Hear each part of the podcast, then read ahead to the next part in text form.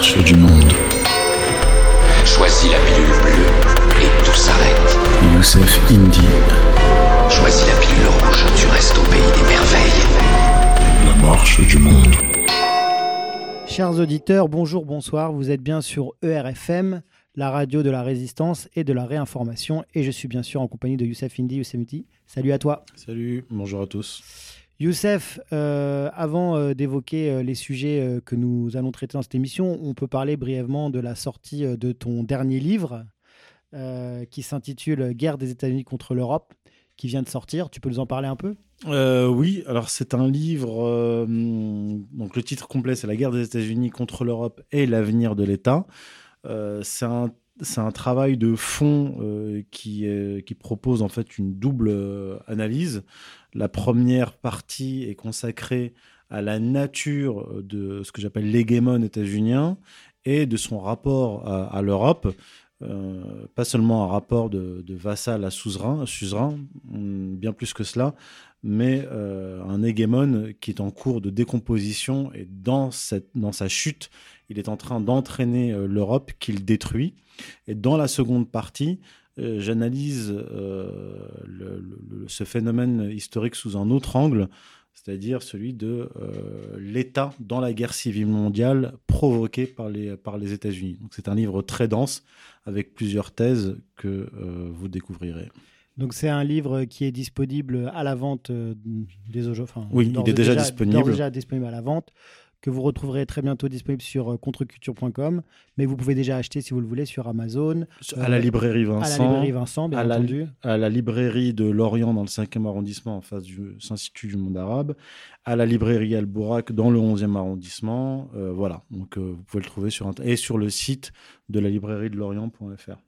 Et j'ajoute que tu, euh, tu, es, tu seras en tournée dans les différentes sections euh, locales euh, d'égalité et réconciliation.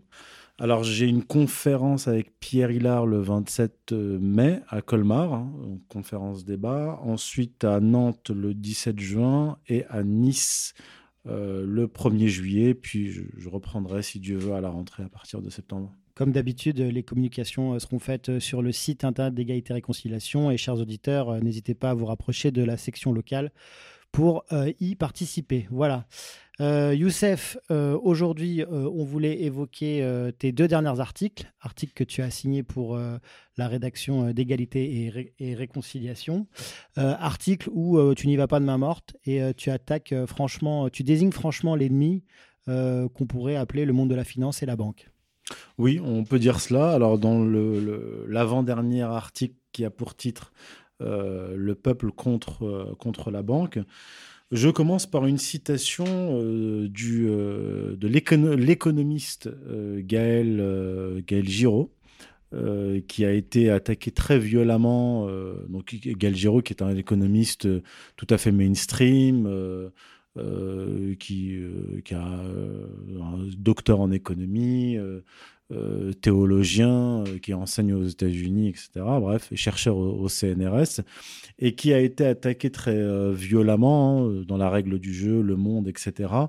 Parce qu'il a déclaré lors d'un entretien à Thinkerview, accordé à Thinkerview, que Emmanuel Macron n'était qu'un enfant soldat de David de Rothschild et que ce même David de Rothschild avait un projet eschatologique qui consiste à privatiser le monde. Donc là, on est dans, on est, on est dans le méta-complotisme. Je sais même pas si j'aurais, je, je l'aurais osé celle-là. Il faisait, il faisait un parallèle euh, très, euh, très marquant avec les, les enfants, les enfants d'Afrique, les Oui. enfants soldats euh, à qui, on, à qui on demande de tuer leurs parents. Voilà, pour qu'ils brûlent tous, les vaisseaux, tous leurs vaisseaux et qu'ils n'aient plus rien à perdre. Il fait le parallèle entre ces enfants soldats et Emmanuel Macron. Alors peut-être qu'il a des informations euh, précises sur, euh, sur la vie et la famille euh, d'Emmanuel Macron, mais on laissera chacun tirer ses conclusions.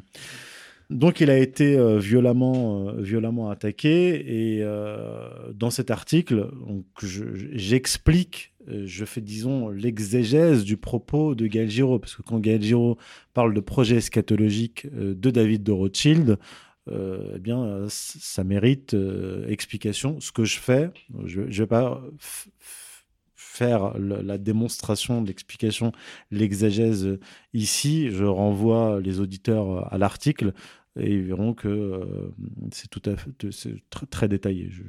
J'explique ça de façon euh, détaillée pour entrer dans le vif du sujet, ce qui, nous intéresse aujourd'hui, à savoir euh, l'attaque, l'énième attaque de la finance contre le peuple français et la réforme des retraites.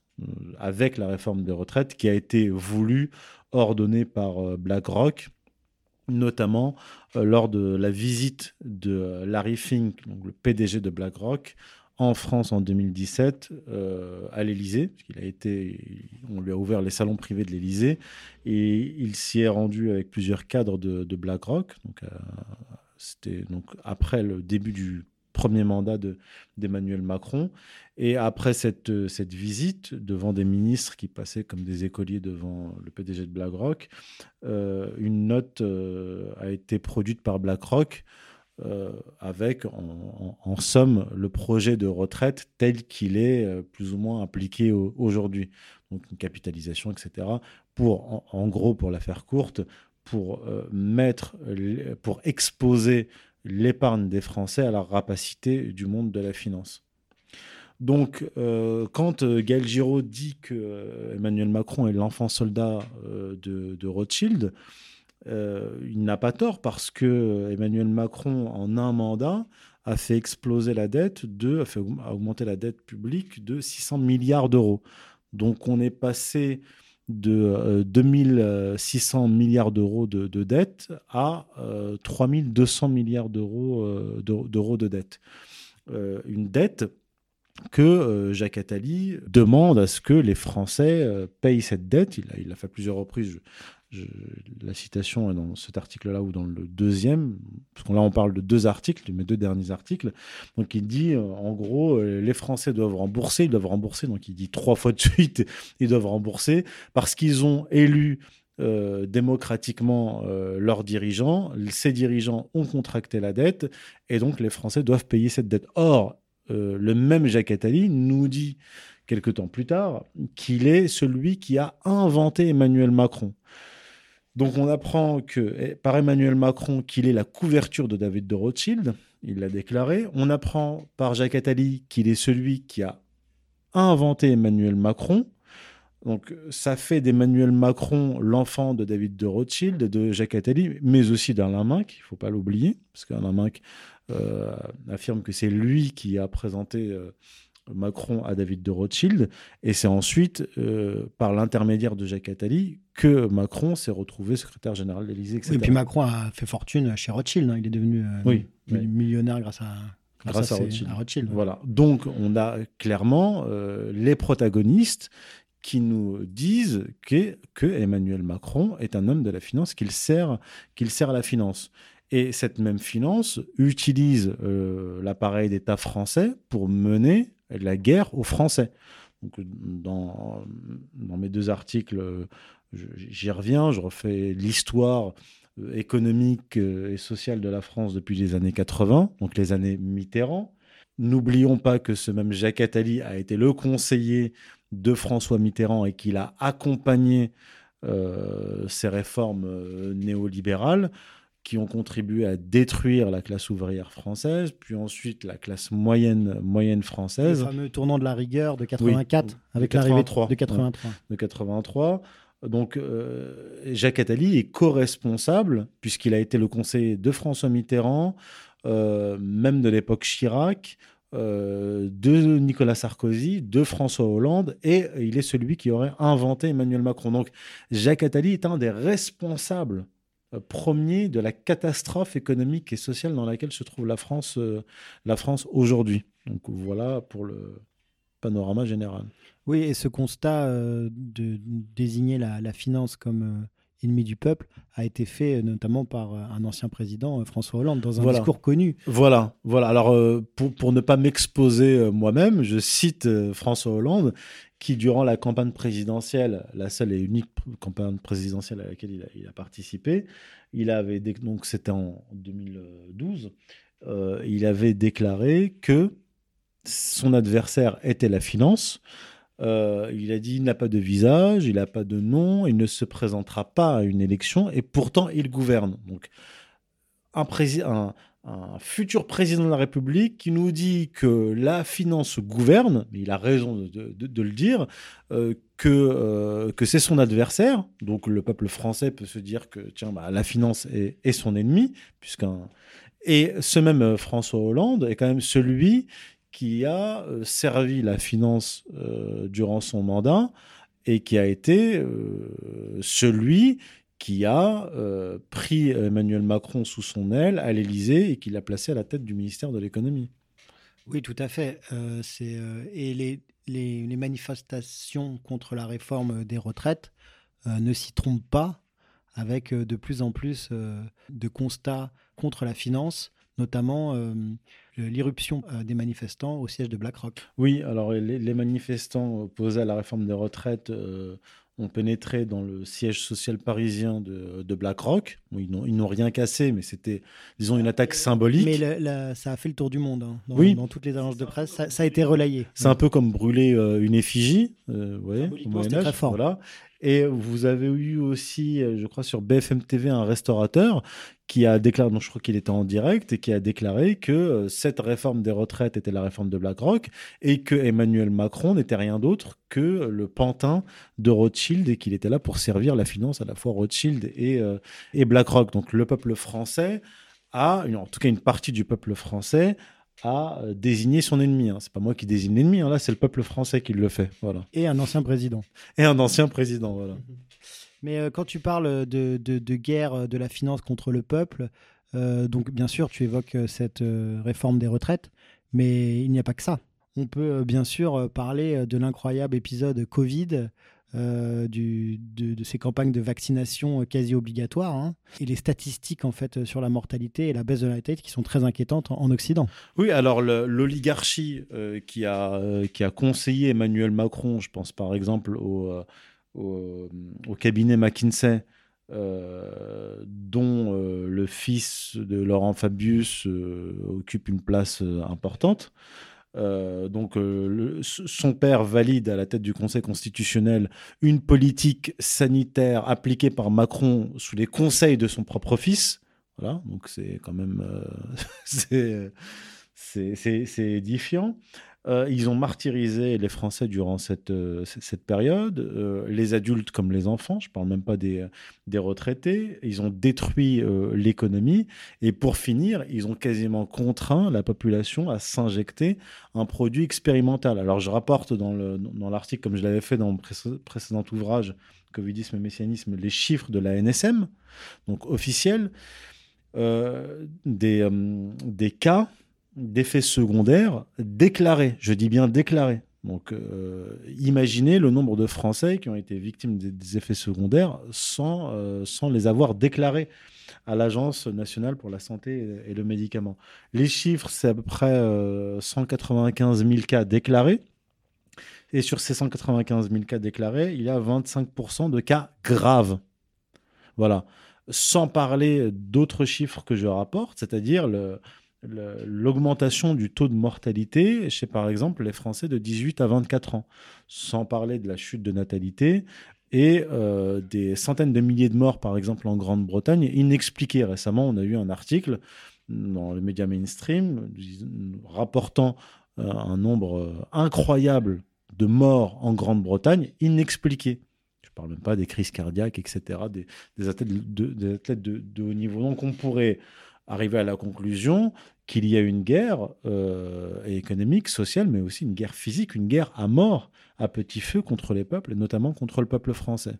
Et euh, d'ailleurs, à ce titre-là, euh, les meilleures ventes de livres sur Amazon sont des livres très critiques hein, sur la gestion du, Covid et sur ces vaccins ARM. Donc on voit bien qu'en France, une prise de conscience commence à s'opérer et qu'une colère commence à gronder, d'où l'intérêt pour l'oligarchie de mettre en avant peut-être euh, des oppositions euh, autorisées. voilà, voilà, on en arrive à mon dernier article, le thème de mon dernier article. Qu'est-ce que l'opposition autorisée? Il faut, on est, quelle est la situation? Euh, On est dans un système oligarchique qui a pris les rênes de l'État et qui a transformé cet État en système totalitaire. abolition de l'état de droit. C'est d'ailleurs un, un, un, des thèmes que j'aborde dans, dans, mon dernier livre. 49.3 oui, entre autres choses, mais aussi euh, l'état d'exception permanent depuis 2015, état d'exception terroriste, état d'exception euh, sanitaire, euh, l'exécutif en roue libre qui, qui a géré, par exemple, à l'Élysée la, la, période, enfin le, la période, la crise covidienne. En Conseil de défense sanitaire. Voilà, donc totalement, totalement opaque. Une abolition de l'état de droit comme je le disais, c'est-à-dire l'utilisation de la police non pas pour protéger le peuple, mais pour euh, défendre les intérêts particuliers d'une oligarchie contre le peuple.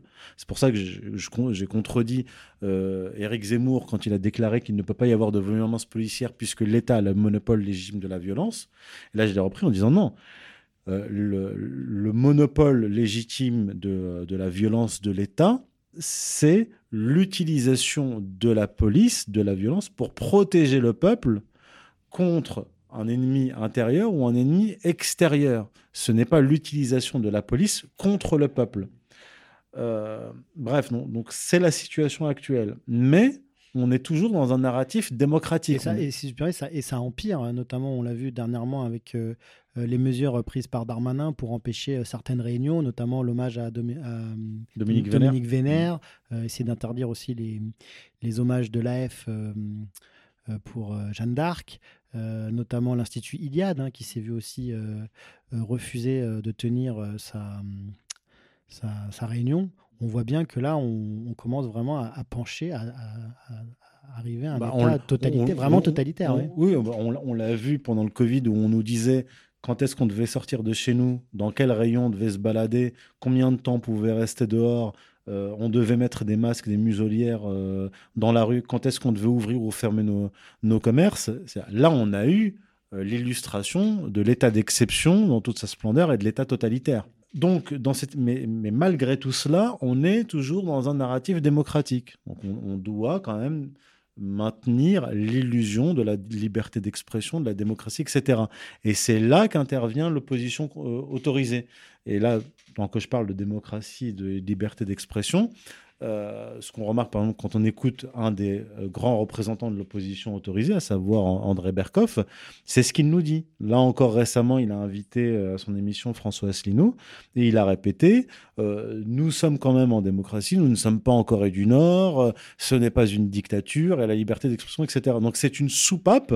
Ces gens-là constituent une, soupape qui permet euh, à, cet état totalitaire de perdurer tout en faisant croire qu'on est dans un système démocratique où on peut critiquer le pouvoir, etc. Or, ce que je remarque quand j'écoute par exemple euh, André Berkoff, c'est que euh, il attaque, il vocifère contre Emmanuel Macron, il vocifère contre, contre Véran, donc il, il, il attaque violemment des employés, mais quand il reçoit Jacques Attali, son ami de plus de 40 ans, à son émission, euh, quand j'écrivais mon article, il l'avait reçu deux fois. Et là, depuis, que mon article est sorti, il l'a réinvité une troisième fois.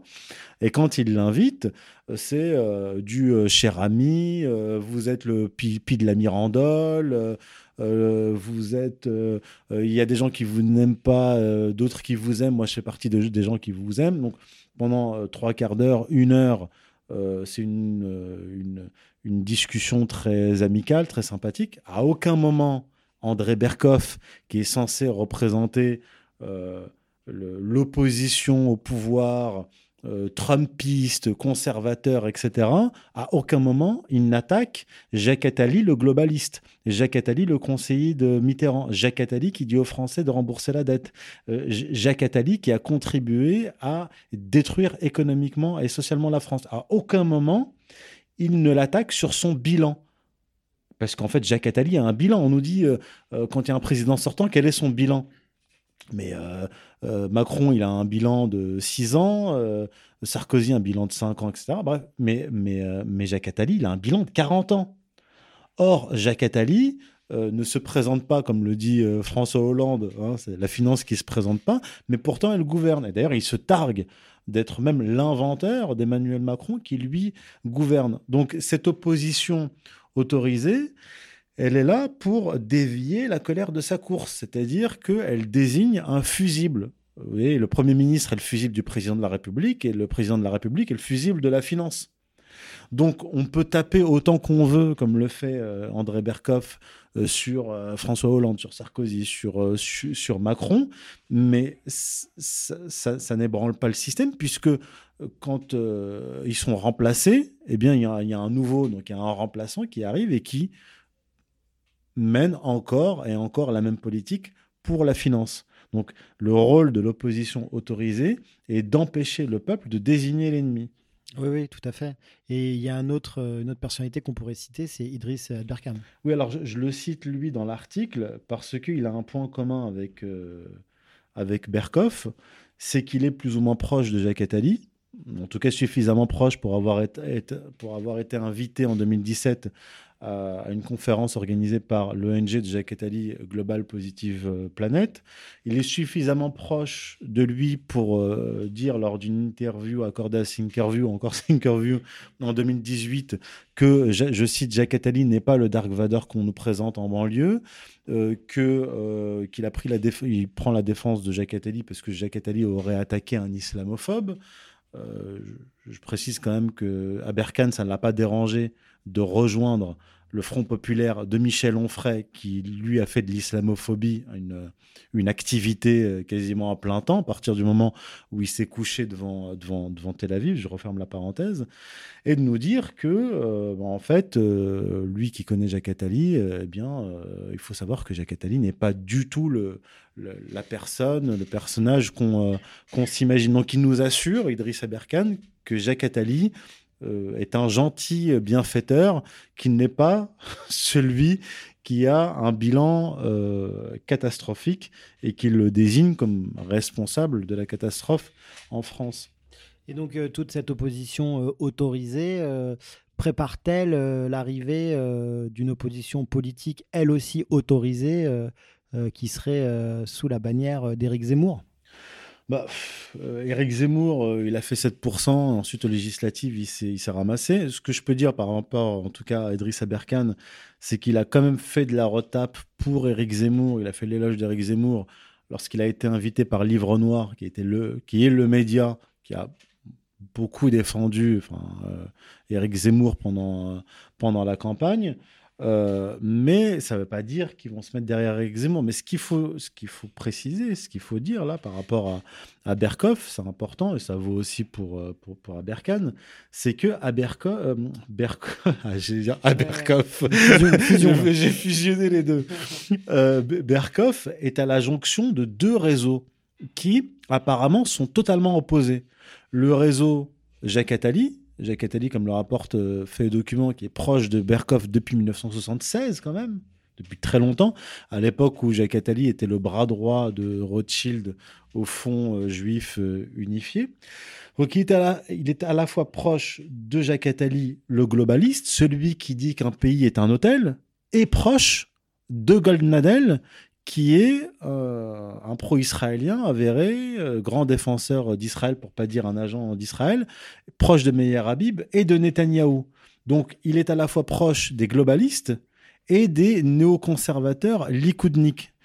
C'est comme s'il était à la fois l'ami de George Soros et de Netanyahou. Ça peut paraître comme ça euh, totalement contradictoire, mais en fait, il est le représentant de cette double tenaille sur la France, à la fois globaliste et néoconservatrice absolument ni, opposé ni à l'un ni à l'autre. D'ailleurs, euh, j'ai relayé une vidéo de, de, de, euh, qui, euh, qui participe à une soirée privée d'une organisation pro-israélienne où il hurle en chantant Israël vivra, Israël, Israël vaincra. Voilà, et donc on a euh, Aberkan euh, lui aussi qui défend, euh, qui défend à la fois Attali et qui quand même a défendu assez clairement Zemmour. Donc là, on a une, opposition autorisée qui se trouve à la jonction des deux. Et, Jacques Attali, lui, qui fait semblant d'attaquer Eric Zemmour, hmm, ça ne l'empêche pas de poursuivre hein, son, euh, ses relations avec, euh, avec, André, euh, avec André, André Berkoff, qui, je, je répète, proche de Zemmour, de, de Goldnadel, etc. Mais euh, Berkoff ou, même Zemmour, en fait, euh, sont, sont donc autorisés à tenir euh, des discours que certains, euh, certains clairement n'ont pas le droit de tenir. hein. Je pense notamment à Alain Soral. Euh, Ou, que- gé- ou le général de Lavarde, que André Berkoff voilà. a attaqué violemment, parce que j'aimerais quand même ajouter une chose.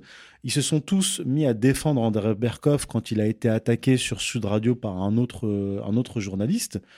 Euh, oui, nous défendons la liberté d'expression de Berkoff, etc. Ils sont, ils sont tous mis, y compris à Berkane.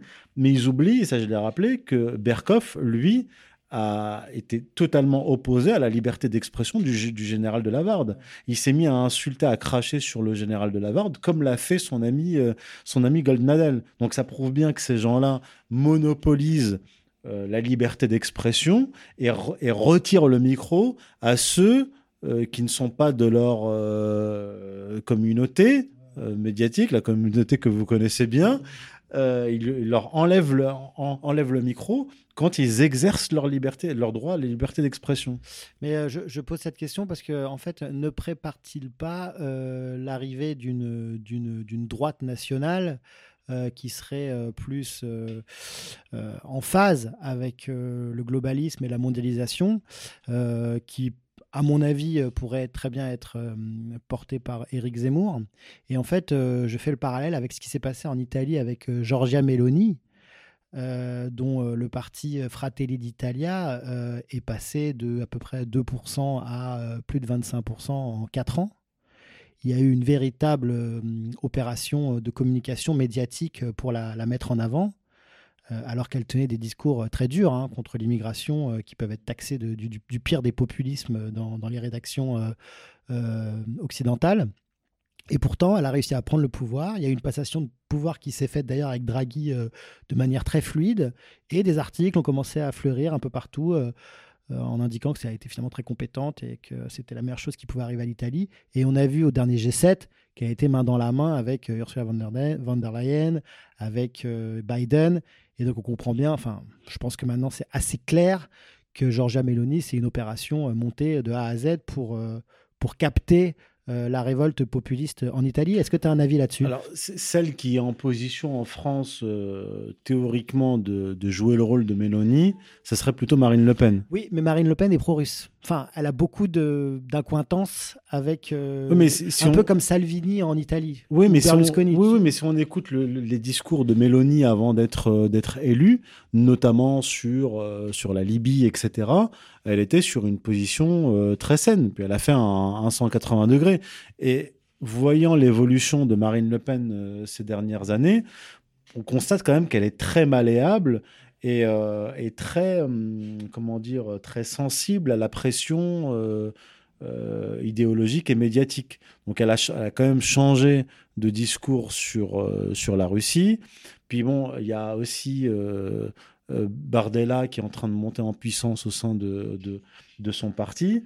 Euh, donc c'est possible, tout est possible. Je dis pas que Zemmour peut pas euh, remonter en selle, etc. Mais il me semble que la, la marge de progression nécessaire pour accéder à la présidence est bien plus importante pour, euh, pour Éric Zemmour que, euh, que pour Marine Le Pen. Mais quoi qu'il en soit, de toute manière, euh, même quelqu'un comme Macron incarne cette double tendance. C'est-à-dire qu'à la fois néoconservatrice, choc des civilisations, on, a oublié, mais ses discours sur les, les caricatures du prophète, la politique de, de son ministre de l'Intérieur Darmanin sur la charte des imams, etc. Je veux dire, il a mené une, une, une politique que même Sarkozy n'aurait pas osé, osé mener. Mais on l'oublie parce qu'il a Mais aussi son versant bah, il dit LGBT, un etc. quoi. Oui, mais c'est les deux en même temps. Oui, mais c'est les le deux en même temps. en même temps. C'est-à-dire qu'il peut avoir un discours euh, euh, LGBT, euh, globaliste, etc., tout en ayant un discours à la Sarkozy et à la Zemmour sur. sur euh, la, sur décivilisa- l'islam. sur la décivilisation, euh, c'est un terme qui vient de sortir là, au Conseil Ouais, des ministres. donc, donc, donc que ce soit Macron, Marine Le Pen ou, ou quelqu'un d'autre, ça va pas changer grand-chose à la politique menée en France. Ouais, Il C'est-à-dire n'y a, a sur pas les- grand espoir à, Sur-. Non, sur, les, sur les, les tendances importantes. non. Ce que ça peut avoir pour conséquence, à la limite de dévoiler, euh, euh, comment dire, le jeu d'une certaine euh, opposition. fausse opposition. Mais moi, ce que je remarque depuis un moment, c'est qu'on est dans un État totalitaire avec un parti unique au pouvoir. Seulement ce parti unique au, au pouvoir, il a une aile gauche, Mélenchon, etc., et une aile droite avec Marine Le Pen, etc. Et on a vu que Zemmour, euh, bah, en fait, euh, Zemmour, c'est un macroniste de droite. Quand on a vu les discours, écouter les discours de, Zemmour sur la, réforme des retraites, il est pour la réforme des retraites. Sur les violences policières, donc en fait, les, violences de la police transformées en milices privées par l'oligarchie, bah, je veux dire, euh, Zemmour a pris le, parti de, de, des, violences policières et donc de Macron. Pareil pour Marion Maréchal Le Pen. Son discours sur, euh, sur les manifestants est exactement le même que celui de Zemmour et de, et de, et de Macron. Donc en fait, le parti unique, il est déjà là. En fait, tout ce qu'on peut changer, c'est la, la, figure euh, qui loge à l'Élysée. Mais le système oligarchique avec un parti unique, une aile gauche et une aile droite, il est déjà là. Simplement, à l'avenir, on pourra voir si ce pouvoir perdure. hein. Euh, Ce qu'on peut avoir, c'est euh, une figure un peu plus à droite et une figure un peu plus à gauche à l'Élysée. Mais la politique globale ne change absolument pas. Et donc, est-ce que l'affrontement euh, actuel entre l'Occident et la Russie euh, peut, peut éventuellement euh, influer sur la situation, la situation française et peut-être voir émerger une véritable opposition? Alors ça, je, je le développe plus précisément justement dans mon dernier livre. Mais ce qu'on peut avoir euh, dans les mois et années à venir, avec une victoire euh, de la Russie contre l'OTAN mm, dans cette guerre d'attrition, parce que c'est ça que mènent les, les Russes, c'est euh, une guerre d'attrition à la fois humaine et matérielle, euh, parce qu'ils sont en train d'épuiser aussi l'appareil militaro-industriel occidental. Ce qu'on voit, c'est qu'il y a un appareil militaro-industriel russe qui arrive à tenir tête à l'appareil industriel, euh, militaro-industriel de tout l'Occident. À tel point L'Occident qui n'a plus d'industrie. qu'il n'y a plus d'industrie, exactement. À tel point que la Russie, ce qu'a rapporté d'ailleurs Xavier Moreau, la Russie a été obligée d'aller chercher 300 000 obus en Corée du Sud et en Israël. Donc cette guerre d'attrition, les Russes sont en train de la gagner. Maintenant, euh, la question à se poser, c'est quelle sera la conséquence d'une victoire euh, finale de la Russie contre l'OTAN en Ukraine Je dis bien en Ukraine, parce que le, conflit peut s'élargir. Et on peut imaginer plusieurs scénarios. Et un des scénarios, ce serait une crise grave de l'Union européenne, une crise grave de l'OTAN, une délégitimation en cascade et des chutes de gouvernements européens. Parce qu'à à cela s'ajoute la crise économique, énergétique, etc. Oui, et notamment, nous avons les élections euh, américaines euh, qui arrivent à grands pas, avec euh, un retour en force de Donald Trump qui semble euh, en grande forme et qui, lui, clairement, est sur une ligne isolationniste et euh, qui pourrait signer un début de désengagement qu'il avait déjà initié, mais là, comme il revient, je pense que ce sera peut-être plus facile pour lui, un désengagement américain de l'OTAN et de l'Europe.